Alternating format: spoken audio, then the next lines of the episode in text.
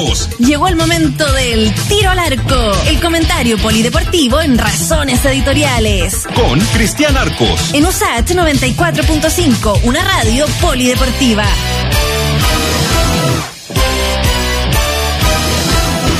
Muy bien, acaba de terminar en la capital del Bío Bío el partido entre la Universidad de Concepción y Colo Colo y finalmente el cacique logra un empate, pero de esos agónico, ¿no? Y lo vivió venga ahí en el relato incluso don Cristian Arcos. ¿Cómo está Cristian? Hola Freddy, ¿qué tal? ¿Cómo están? Terminó hace nada, ni 10 minutos este partido que se estaba jugando en el Este Roa de, Concepción. En, rigor el empate no le sirve mucho a ninguno de los dos, ¿ah? En, rigor a ninguno de los dos le sirve demasiado el, el empate. Eh, eh, el Colo Colo lo comenzó perdiendo, empezó ganando la U de Conce, sobre el final, a menos de 10 minutos lo empata eh, Gabriel Costa para, para Colo Colo, Colo Colo que tuvo bajas importantes, eh, el, fútbol está lleno de detalles, ¿no? Brian Cortés, el arquero de Colo Colo, tuvo una tapada fabulosa justo antes del gol de Costa, que habría significado el 2-0 para la, U de Conce y ahí me parece que el partido terminaba, ¿no? Y en el último minuto Gabriel Costa también tiene una, una tapada extraordinaria. Eh, Cortés perdón, Cortés, Cortés, Brian Cortés tiene una etapa extraordinaria eh, en una jugada de rebote, ¿no? Y termina con este empate que le sirve a Colo Colo para salir del penúltimo lugar, antepenúltimo, no zafa mucho de las zonas de, riesgo, la UDECONCE tampoco zafa, zafa mucho, al que le sirve este empate, dependiendo de lo que pase mañana, era la U. Porque si la U de Conce ganaba, eh, quedaba muy cerquita de la U en la, ponderada, eh, y la U juega mm. mañana un partido difícil contra, contra Palestino. Oh, que no me diga nada. Sí, está difícil ese, ese partido. Oiga, y Colo Colo, está, como usted dice, lo estaba leyendo acá, y en el último minuto la salvada de Ryan Cortés fue, pero creo fue notable, ¿no? Cuesta una, una, una mantención en primera en la primera A. Sí, son de esas etapas que te, de esas etapas que te ganan partidos. Fíjate que eh, el, justo antes del gol de Costa saca un cabezazo en una etapa fantástica y en la misma jugada en el gol de Costa. Y en la última es un remate de distancia de Eric Godoy, zaguero central que estaba metido arriba. Se, la pelota da un rebote, ¿no? Se, eleva y Cortés la saca por arriba del, del, palo y después viene el córner y saca el partido. O sea, no tenía margen, no tenía tiempo para la para la recuperación. Y con eh, este puntito, sí. Colo Colo queda, usted me dice penúltimo, pero el último, ¿cuántos partidos tiene respecto de Colo Colo? Queda antepenúltimo Colo Colo, te doy la tabla con precisión porque es importante el detalle de los partidos. Eh, último hoy es Coquimbo, tiene 26 puntos. El tema es que Coquimbo tiene 25 partidos jugados, ¿ya? Sobre eh, Coquimbo, dos puntos más arriba con 28, está Iquique. Iquique tiene 27 partidos jugados. Y arriba de Iquique está Colo Colo con 29. Y Colo Colo tiene 28 partidos jugados. O sea, de los tres que están peleando abajo, eh, Coquimbo tiene tres partidos menos que Colo Colo, que es bastante, eh, e Iquique tiene un partido menos que Colo Colo. O sea, eh, por eso digo que la tabla es bien, mientras no se empareje la tabla, va a ser mm. siempre como media media ilusoria, ¿no? O sea, equipos que clasifican a Copa Internacional, equipos que están peleando el descenso y a veces tienen mm. cuatro partidos más, cuatro partidos menos, está, está complicado ese tema. Oiga, qué increíble lo de Coquimbo, que está que está último, claro, con tres partidos menos, tiene nueve potenciales puntos, pero hay que ganarlo. Sí, claro. Y, y, está dos partidos de ser campeón de, de, la, de la Copa Sudamericana. Sí, pues. Sí, pues ayer empató Coquimbo eh, en este partido donde jugaron dos visitas, ¿no? El partido Coquimbo ayer fueron dos equipos visitantes. Fue, fue Coquimbo y fue y fue Defensa y Justicia, empatan a cero, que termina siendo, creo yo, un buen resultado para, para Coquimbo porque deja la llave abierta para el partido de vuelta, juegan el, el sábado, digo, a las ocho y media de la noche, hora, hora de Chile. Eh, no recibe goles en su portería, lo que es muy importante porque si Coquimbo empata, empata con goles, 1 a 1, 2 a 2, 3 a 3, lo que sea, pasa Coquimbo porque el, por el gol de por el gol de visita y tiene esta otra cara de la de la moneda. ¿Se acuerdan que hace no muchos años eh, Temuco hizo una muy buena campaña en la Copa Sudamericana? Mm. De hecho eliminó a San Lorenzo y después lo dejaron afuera por un tema reglamentario, un robo pero a mano armada, a mano armada. Mm. Y ese año Temuco que había eliminado a San Lorenzo, un equipo grande de, Argentina, se fue al descenso Temuco. No logró nunca recuperarse. Y el año pasado la U de Conce había hecho una me parece, correcta campaña en Copa Libertadores.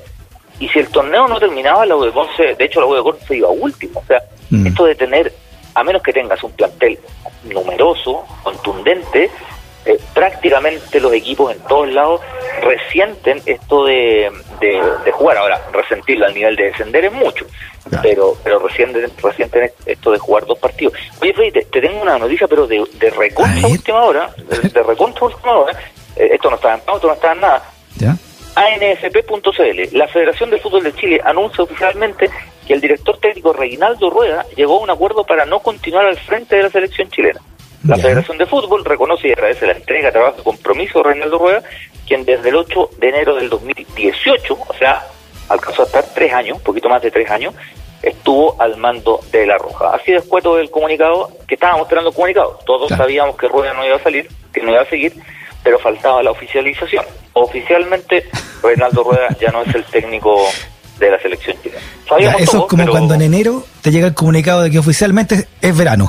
Claro, sabíamos, sabíamos todos que estaba, sabíamos todos que estaba afuera, eh, pero faltaba esta oficialización y, la comentamos porque llegó, llegó recién, sabíamos todos que no iba a seguir, están negociando con otros entrenadores, Ruedas, a su, a su vez ya está prácticamente listo en Colombia, mm. seguramente lo van a anunciar ahora que, que es el vínculo de Chile, evidentemente, si no, no lo podían anunciar, pero faltaba esta parte formal, que no es poca cosa. Eh, vamos a averiguar ahí detalles del acuerdo, ¿ah? porque como fue recién, todavía no, no cachamos bien cómo han sido algunos algunos detalles porque seguramente algunos hubo, sesión de, las dos partes, ¿no? Así que, ¿Y, de, todos los nombres que se han dado para reemplazarlo, ¿con cuál se queda usted? ¿Cuál es realmente el que está más cerca?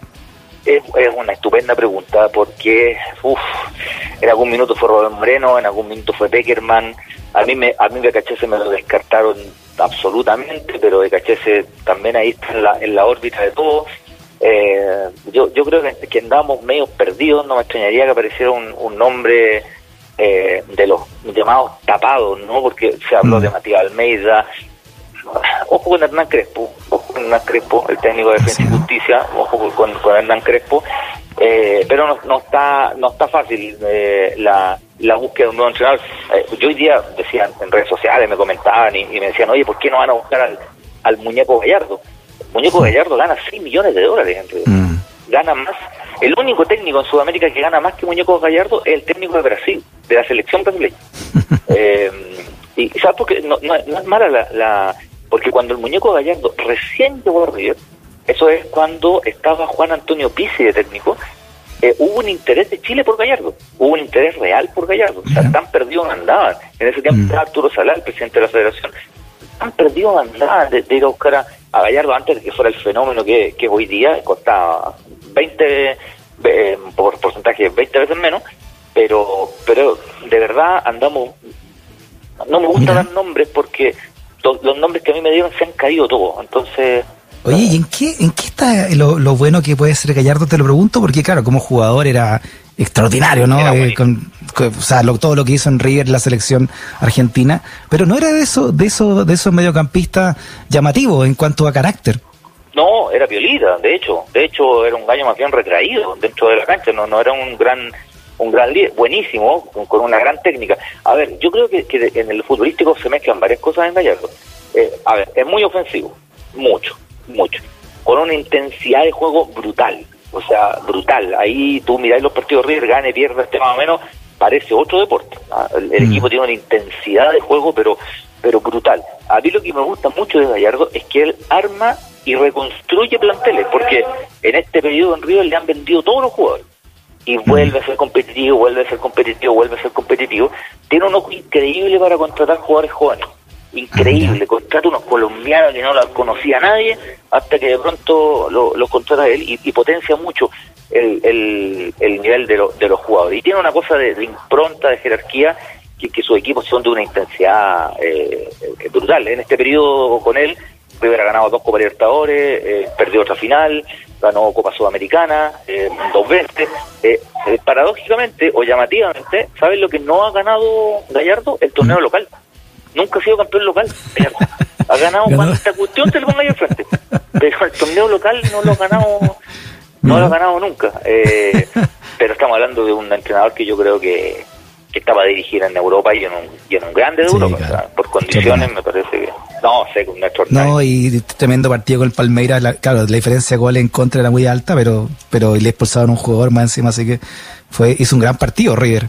Enorme, partido, mm. enorme partido, muy buen partido Pablo Díaz. Ah, y lo otro que tiene que tiene Gallardo, a mí en particular me gusta mucho esa característica que él tiene, que no tienen muchos entrenadores, es que el tipo te juega cuatro o cinco esquemas de juego, y a veces con los mm. mismos jugadores.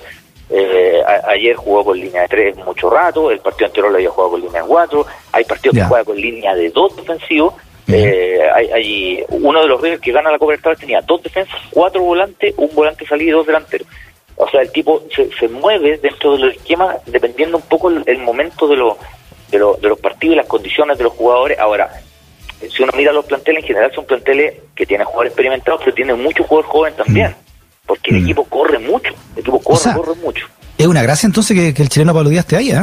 Sí, para mí sí. Para mí sí, porque además cuando, cuando más allá de que la prensa a veces le, pega mucho y que le costó ser titular, eh, lo ha ido llevando Gallardo. Pero ¿sabes lo principal? Que Gallardo pidió a, a Paulo Díaz. Porque Pablo Díaz jugó en San Lorenzo, eh, tuvo un torneo, jugó bastante bien, pero un torneo, se fue a jugar al fútbol de los Emiratos, ¿no? Y cuando los futbolistas se van a los Emiratos, se van a ganar plata y a veces no vuelven más. Y, y Gallardo lo pide, lo, lo pide a él.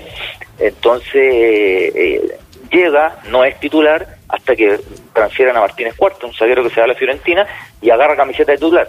De, ayer hizo un estupendo partido. Le ha costado a, Pablo Díaz, pero porque cuesta entrar en este equipo. No solo le cuesta a él, hay jugadores que no entran mm. nunca. Pero como dices tú, es un, para mí es un mérito que esté en un equipo como River y mal que mal Palmeiras, que clasificó. Nadie se acuerda de Palmeiras, pese a que iba a jugar la final, mm. tiene un chileno en fila, ¿no? Kusevich se fue hace poquito a, a Palmeiras y Kusevich, mal que mal, va a jugar una final de Copa Libertadores, así que tampoco, no, no es nada de malo, ¿eh? no es nada de malo jugar una final de Copa Libertadores a los 24 años. Que se foguee porque es un buen central, ¿eh? Sí, buen jugador, sí, buen, buen, buen jugador. Ya, donde no han llegado buenas noticias del, del Dakar, ¿dónde, se está corriendo? ¿En qué ciudad ahora? No, no me pregunté ciudad, porque ahí sí que me está en Arabia, en Arabia, pero ah, ya, volvió a África. ¿no? Volvió a África por lo menos, ¿no? Sí, sí, sí, están, tan, bueno, ahora está en Arabia. Eh, las malas noticias sí son, son bien lamentables porque quedaban dos etapas, quedan dos etapas. Eh, y, en, y en moto, José Ignacio Cornejo estaba teniendo una expedición fantástica, iba líder de, las motos, que, es como la gran prueba del Dakar. Se corren muchas pruebas en Dakar, pero las motos es la gran prueba del Dakar. y, la info empezó a llegar hoy día de a poco, ¿no? Eh, aparece un décimo en la, en la etapa. Y uno dice, raro, ¿no? Porque estaba siempre entre los tres, cuatro primeros, ganó un par de etapas, iba primero en la general. Un décimo quedaba un minuto de los líderes, algo totalmente alcanzable, pero después llega la info que tuvo un accidente, eh, que terminó la competencia pese al accidente, pero tú sabes que cuando tenía accidente te, evalúan físicamente y los médicos le dijeron, Jaco, usted no, no puede seguir, digamos, y se tuvo que retirar. Se tuvo que retirar eh, siendo tercero en la general, a un minuto del líder, habiendo, habiendo punteado casi toda la competencia y a dos, a dos etapas del final. Así que es una muy mala mala noticia para, un piloto que es bien joven, ¿ah? tiene 26 años, que no está compitiendo en su primer Dakar, ya, ya es como el cuarto, pero primera vez que compite con una, con una marca, con una escudería importante, que era, que era Honda. Eh, tiene 26 años, o sea, tiene una carrera todavía muy mucho por desarrollar pero lamentablemente va él, pero el Dakar tiene estas cosas, que cuando tú tienes accidente no, no hay grises, ¿ah? Oiga, ¿verdad que este cabrón se cayó y siguió corriendo? ¿Se despertó así y siguió corriendo? No, siguió, siguió y terminó un décimo, ¿no? Eh, él se, se, arriesgó mucho, por eso digo que el Dakar no tiene no tiene grises, o sea, cuando te accidentáis, mm. te accidentáis así, pero ya, ya tirado así en el desierto, literalmente. Y él llegó, eh, terminó la competencia, terminó un décimo, que tampoco fue tan, tan malo, eh, pero la evolución física le dijeron, usted no, usted no se puede arriesgar más, usted se, puede, se podía, no sé si haber muerto habría sido mucho, pero usted no se puede arriesgar más mm. en esta competencia. De hecho, él mismo subió una foto a su a sus redes sociales, él es iquiqueño, eh, y bueno, lamentablemente queda, queda fuera. El, que está haciendo un muy buen Dakar, pero en side by side, que es otra disciplina, es Chaleco López, que durante mucho tiempo corrió en moto eh, donde también va, va líder, ¿no? En, en, lo que queda, que le quedan dos, dos, dos etapas de una delegación de chilenos importante. Está Enrico compitiendo, está Quintanilla, está Chaleco López, eh, bueno, lamentablemente Cornejo, una buena cantidad de pilotos. Pero la, la, la, reina, digamos, de todas las competencias son las motos y Chile nunca nunca ha ganado ahí, nunca ha salido, ni siquiera de Gabardo pudo, ¿no? No, no, no, no, nunca ha ganado. Gabardo tuvo actuaciones muy buenas, Chaleco López terminó segundo en una, en una competencia. ¿Se acuerda? ¿Se rompió la moto? Se le rompió la moto en la última etapa, en una etapa casi de, casi de simbólica de última Mm. etapa y, y se le rompió la moto. Bueno, eh, no, en las motos fíjate que si bien hay una tradición de pilotos chilenos bien importante, no, no se han logrado meter ahí en, en, Claro. en lo más alto. Eh, Chile ganó, eh, un chileno ganó, Casales ganó en, en camiones en su minuto, Mm. eh, en side by side, perdón, eh, y ahora están camiones donde va noveno, no, no ha tenido una, una gran performance el piloto que ganó el Dakar en, en side by side hace un par de temporadas. Oiga, eh, bueno, yo ando en moto y cuando, cuando voy en la carretera y me porto mal así, le saco 140, ¿ya? y me, me- me y la carretera, o sea, asfalto, todo cuidadito. Estos gallos le sacan más de 200 a terreno a, la- a- pelado, y a, a ciega. Se te atraviesa un- una, piedra, una zanja, y ahí llegaste, ¿ah? Son, son re valientes, ¿ah? entre valiente y suicida, ¿no? Sí, un poquito de un poquito de todo y yo te agregaría que eh, escuchando a gente que sabe mucho más que yo no soy especialista en torca ni de cerca así que le pongo mucha atención a los que a los que saben mucho más eh, decían que el piloto chileno por un asunto geográfico está muy bien preparado porque cuando van a competir o a prepararse al norte se encuentran con, con condiciones bien extremas. Entonces después cuando llegan a competir también se encuentran con condiciones extremas, pero no con cosas tan tan inesperadas, no, no, no con algo que no hayan practicado, que no hayan entrenado, que no hayan que no hayan vivido. Entonces, si tienen un deporte súper caro, súper arriesgado, eh, en el caso de los chilenos eh, siempre comentaban que había una cosa geográfica que, que ayudaba mucho en, en cuanto a la preparación. Por eso no son pocos, ¿no? Los pilotos que, que, han, que han logrado, sobre todo yo diría, los últimos 25 años de, de, de Carlos Eduardo para adelante, que, que lo, lo comentamos la semana pasada, o una edición pasada, Carlos Gabardo es un nombre propio demasiado importante en la historia Mm. de las tuercas en Chile. ¿no? Sí.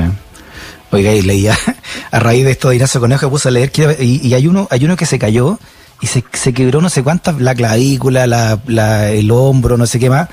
Y él decía así como bufarándose, ya llevo 30 quebraduras en, en el cuerpo. O sea, como medalla de la cuestión. Sí, no, sí hay que armarlos de nuevo.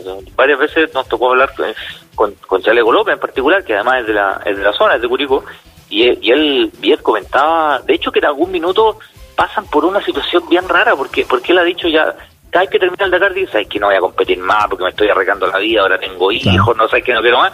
Pero después te, te pica el bichito y está, y está ahí arriba, cambiáis la La moto por los autos, pero está ahí arriba igual.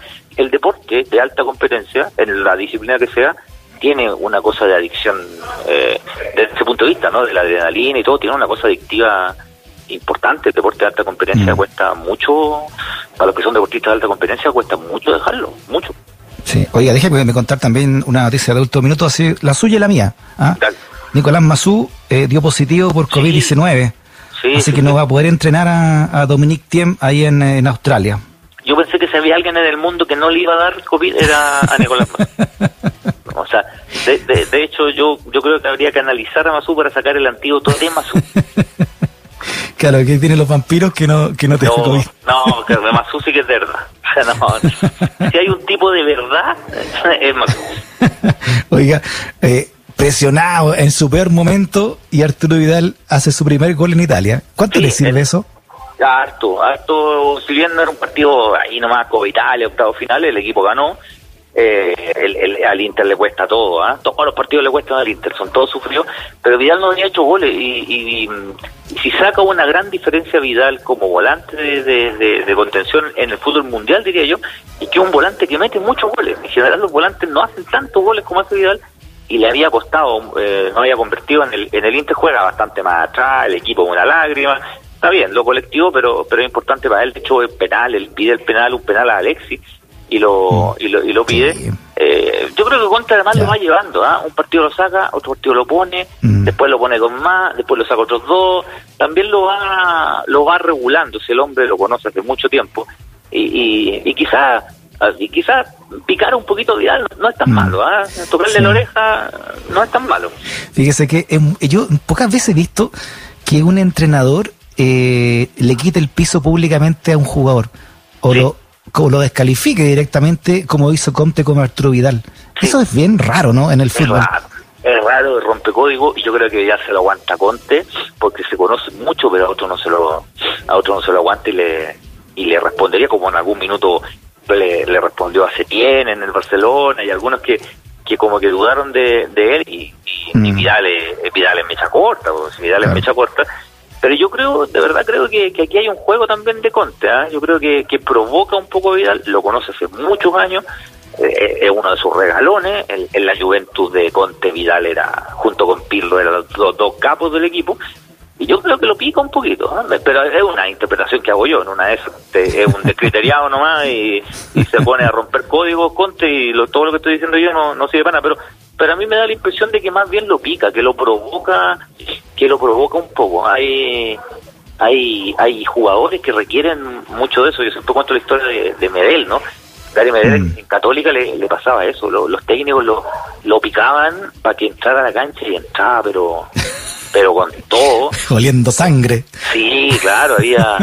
me acuerdo un, un técnico en inferior, Rodrigo Estudillo, que una vez en un partido estaban pegándose, se estaban matando con el rival y, en un momento le dice, Gary, tení cinco minutos, cinco minutos, pégale a todos los que quieras, yo en cinco, minutos, no te voy a decir nada, cinco minutos, le pegó a guardalínea, o sea, y, cinco minutos y después no pegó una chuleta más, me contaba Rodrigo Astudillo, técnico de la inferior de, de la Católica. Hay, hay, hay jugadores que tienen esa, ese gen así tan, tan mm. competitivo que hay que saber regularlo, no es fácil, ¿ah? no, no es fácil. Oiga, me acuerdo cuando Gary Medel llega, al, llega a jugar a Boca y no sé, un periodista ya le preguntan, bueno, ¿qué se siente entrar a la bombonera, no sé qué? Y él dice, yo vengo de, vengo de, ¿dónde era? De, de, Conchalí. Vengo de Conchalí, y jugando en tierra, ¿qué me van a decir? ¿Qué miedo voy a tener de jugar acá? vengo, vengo de la palmilla, aquí a la bombonera. qué bombonera, qué sí. Bueno, Gary, Gary, tenía, Gary tenía, tiene ese, ese gen competitivo y, y claro, pues el, el el, eh, esta cosa competitiva permanente y lo que él dice más allá que uno le da risa y todo eso pero pero es verdad no son tipos que que, que, se armaban en algo más que es más importante que sumar tres puntos digamos o sea te entraban con la, la famosa historia donde él lo amenazan con una pistola en un partido ¿no? En, un partido tenía 14 años Gary Medel y un tipo va y le pone una pistola en la cabeza en un partido. Mm y Gary le dice, y a Gary no le hizo ni cosquilla, entonces, bueno, comprenderás que después le llevo una patada de, no sé, pues, de, de Aymar, no sé, de... Ah, la bombonera. Claro, la bombonera, una patada de Banfield, ¿qué me importa a mí? es el gallo que tú querías tener al lado de un equipo, ¿no? ¿Te acuerdas de, acuerdas de lo que cuando le pega a Messi afuera a la cancha? Sí, pues, no, Messi lo tenía que hacer. Eh, sí, le, le, pega en la final de la Copa América a Santiago y le pega en el partido de la última Copa América de Brasil donde esa es la cosa cuando lo saca la cancha, lo saca tres metros por la cancha. Es que además yo creo que todos estos cabros, Gary Medel por supuesto, venían picados con Argentina de, del partido de la, de la sub-20, ¿no?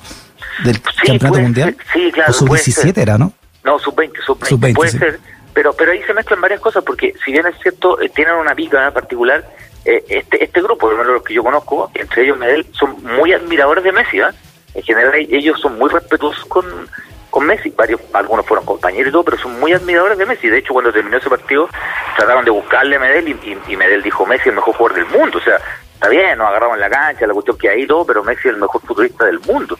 Son mm. bien respetuosos, se mezclan esas dos cosas. Le quieren ganar, por supuesto, le quieren sacar los ojos cuando están en un partido, pero eh, son súper respetuosos de en particular de, de Messi. De hecho, eh, ¿te acuerdas la final de la Copa América, la de Estados Unidos? Los jugadores chilenos, mm. más allá del festejo, son varios los que se acercan a, a consolar a Messi. Lo consolaban más jugadores chilenos que, que, argentinos. Fue una, fue una imagen que me tocó, tuve la suerte de estar ahí, entonces era bien, era bien ah, llamativo. Era bien llamativo. Bueno, Bravo y Alexi eran compañeros, pero pasó Marcelo Díaz, pasó Medel, pasó Bosellur, pasaron un montón a, como, a, como a consolar, digamos, y a, y de una otra manera eh, alentar un poquito a a, Messi y en rueda de prensa después decían, sí, le ganamos, pero Messi sigue siendo el mejor del mundo, que me pareció muy respetuoso por parte de... Claro, que también no, no, hay, no hay otro. no, también, pues no le puedes pegar. No, pero, está viendo pegarle en el suelo, o sea, le, podrían haber pegado en el suelo y haberlo ocupado al revés. Hay que le ganamos al equipo con el mejor jugador del mundo. Entonces, mm. eh, la elección competitiva también también incluye que saben que van a perder. pero además hay código, porque hay compañeros de, mismo Medellín que, que juegan con Messi, pero que comparten camarina, entonces tampoco podía enemistarte tanto con, con el con el amigo de, tu, de tu compañero. No, y además que a la vuelta después para el flaco se enoja y nos, mete cuatro. Oiga, eh, a la despedida, ¿cómo podemos explicarle eh, que hoy día se cumple un, un, aniversario del, del, nacimiento de Eduardo Bombalet? ¿Cómo explicamos la figura a alguien que no lo vio jugar? Pero que tampoco conoce tanto su, su faceta como comunicador. ¿Cómo definimos ese personaje, Eduardo Bombalet? Eh, es, es un personaje de, de claro oscuro, con una brillantez en, en, algunos aspectos y una oscuridad en, en, otros. Eh, Bombalet fue un, futbolista destacado que se retiró muy joven, ¿no? se retiró a los 28 años, Eduardo mm. Bombalet, jugador de la U, jugador de la Católica. Y hay una historia bien entretenida porque, porque si bien él, él es formado en la U, él es hincha de la U, él siempre fue muy agradecido a la Católica porque mm. la Católica se lo llevó a préstamo a jugar a segunda división, él no quería ir y, y siempre recordó que lo trataron muy bien en Católica. Entonces, mm. eh, él, tenía un afecto muy importante por la Católica, después se fue a O'Higgins, creo que el mejor Bombalé juega en, O'Higgins, al fútbol de Estados Unidos, juega el Mundial del 82, la Copa América del 79, eh, se retira muy joven, como te digo, en San Felipe, pero lo que más se recuerda de Bombalé probablemente sea su faceta como comunicador, ya a finales de los, mediados de los 90. Eh, yo siempre he pensado que Bombalé es un personaje de los 90, que escapa excava, pero por margen amplio, el periodismo deportivo y los medios de comunicación. Se, se convierte en algo que yo nunca he visto. Yo nunca vi, más allá de que te guste o no, yo nunca vi gente eh, haciendo mm. manifestaciones afuera de una radio, por ejemplo, por, por, por un, por un personaje. Mm. generaba, sí, generaba, mm. generaba eso. Eh, yo creo que cambia la forma de afrontar el periodismo deportivo en Chile para bien para bien o mal, pero lo cambia. El que no mm. quiera verlo, que no lo vea, pero pero es evidente que el... ¿Contigo? ¿Cómo se lleva en lo personal? ¿Qué, relación tuviste tú con él? no, mal. Yo me llevaba mal con él. Me llevaba mal con, con Eduardo, nos agarramos un par de un par de veces. Eh, eh, yo no me pongo al nivel de él ni de cerca, ¿no? O sea, yo, creo que él también se calentaba un poco, y a mí igual me gusta tocar la oreja, pero pero yo nunca me... Te leí en Twitter. Sí, no, nunca me pongo al nivel de él porque él es, él es mucho más, o sea, no, no, es absurdo, no, ni siquiera discutir eh, ese, ese, punto, no discuto ese, ese, punto. Lo que pasa es que había mm. cosas de él que a mí no me gustaban nada, eh, y, y la hacía notar mucho yo, el tema de, de, algún comentario racista, de, porque eso lo, cuando tú valoras a alguien, me llama mucho la atención que tenés que valorarle todo, ¿no? Y, yo no, no creo mucho en eso. Entonces, tenía cosas brillantes. Su forma de comunicar, eh, su análisis futbolístico, por supuesto, eh, mm. Su, valentía para pelear contra gente con la cual poca gente había peleado, la corrupción en el deporte básicamente, pero eh, tenía cosas que a mí no me gustaban, ¿no? Una cosa media homofóbica, racista, en, fin, y todo Pero después... Pinochetista también, de, alguna manera también, ¿no? Sí, claro, después cuando eh, él fallece y yo escribo un libro sobre él, también tuve algún problema porque y lo entendí, porque hay gente que no me quería hablar por el recelo. Oye, pero si tú mm. te llevas mal con Eduardo, ¿cómo escribo un libro de él? Y yo decía, pero él es personaje tan potente que excede por qué importa que se lleve mal conmigo. O sea, es mm. un personaje enorme, eh, comunicacionalmente, es un reflejo de los 90 con, con, lo, con lo bueno y lo malo. Mm. Y además a mí, y eso ya más personal, me permitió eh, eh, conocer un montón de facetas que yo no conocía y también entender un montón de cosas de, de y, y, también arrepentirme de algunas cosas que dije en, en algún minuto sobre, sobre él y, y, tener una, una relación, amistad es muy, es, muy pero tener hasta hoy una, una relación importante con, con su hijo, ¿no? Con los mayores. Mm. Eh, entonces, eh, pero independiente del lugar que uno se instale, porque hay gente que... le generaba eso, ¿no? Adhesiones, mm. eh, como pocas veces, por no decir ninguna, ninguna vez, adhesiones totales y también críticas totales.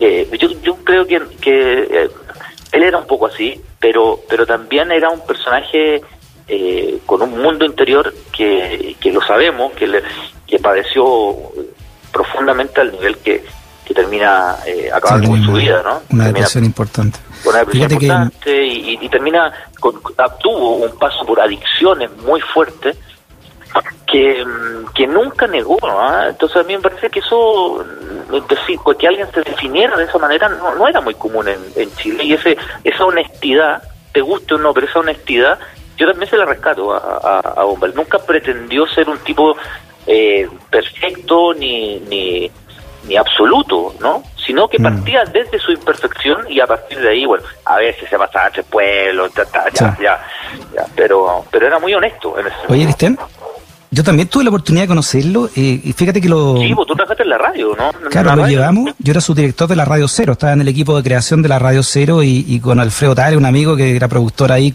convencimos al director de, de llevarnos a bordo de un ballet cuando lo habían sacado de la Radio Nacional. O sea, estaba en su momento más grande. Y ahí eh, tuvimos una relación así bien... bien otra vez de cero se va el programa. Otra vez de cero, claro. Bien de, bien de respeto, ¿no? Con las distancias que no que ambos nos conocíamos, de la distancia, de la manera de ver las cosas, ¿no?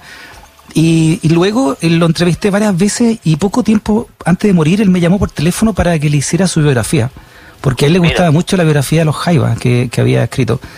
Eh, y, me llama y, bueno y fue a su casa lo conversé con él y todo. Y era, me parecía me parecía un, una persona muy em, muy cálida fíjate. Tenía esa doble personalidad. sí en la conversa particular personal era un tipo súper cercano sí era un tipo muy muy piola de hecho muy piola eh, con un humor increíble, ¿no? Era increíblemente divertido, ocurrente, así, pero, pero sí, era muy piola, era, era muy, sí, era muy, muy piola, eh, pero era un personaje eh, súper importante para los medios de comunicación en Chile. Yo, yo diría, incluso algunos quienes lo, lo discuten, eh, probablemente quienes lo discuten se parecen más a un ballet de lo que les gustaría admitir, ¿no? Mm. ahora, la imitación de Bombalet no resulta. Lo que Bombalet te puede gustar o no, pero es, absolutamente único. Absolutamente único. O sea, no. Si, tú quieres.